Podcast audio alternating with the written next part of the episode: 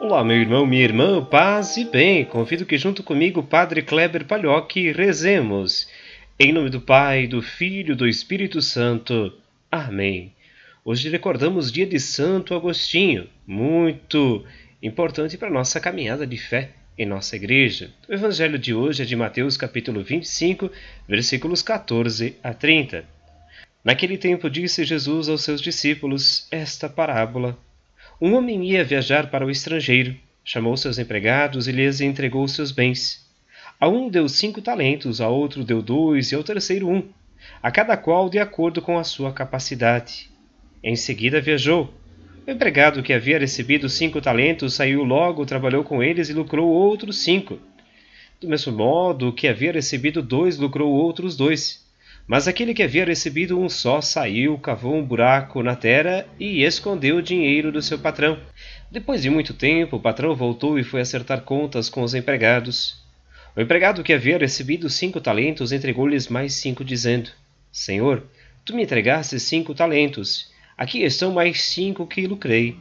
O patrão lhe disse: Muito bem, servo bom e fiel. Como fosse fiel na administração de tão pouco, eu te confiarei muito mais. Vem participar da minha alegria. Chegou também o que havia recebido dois talentos e disse: Senhor, tu me destes dois talentos, aqui estão mais dois que lucrei. O patrão lhe disse: Muito bem, servo bom e fiel.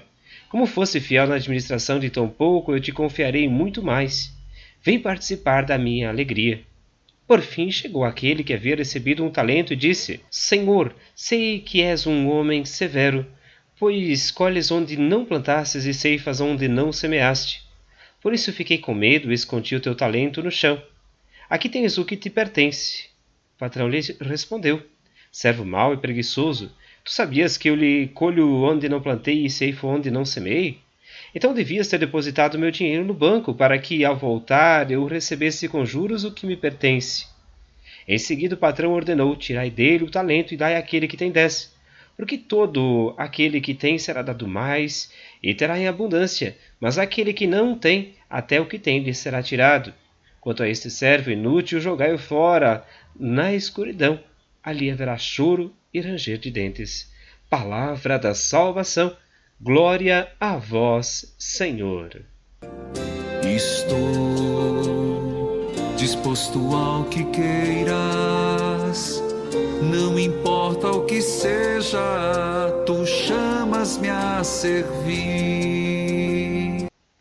Meus irmãos, minhas irmãs, meditemos sobre o evangelho que acabamos de ouvir. Nele colocamos a nossa vida em especial, precisamos compreender também a nossa história. Jesus nos conta uma parábola de três homens que receberam dons de seu patrão. Dons que dois deles colocaram a serviço e lucraram outro tanto do que tinham recebido, e um simplesmente guardou para si. Nos mostra de certa maneira que o reino de Deus precisa ser colocado a serviço. Quando guardamos as coisas para a gente, individualizamos, fechamos a nossa vida de fé a somente aquilo que nós queremos. Produzimos o individualismo.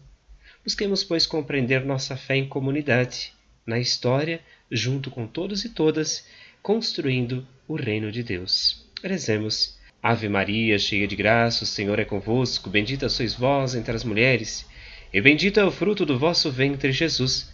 Santa Maria, Mãe de Deus, rogai por nós, pecadores, agora e na hora de nossa morte. Amém.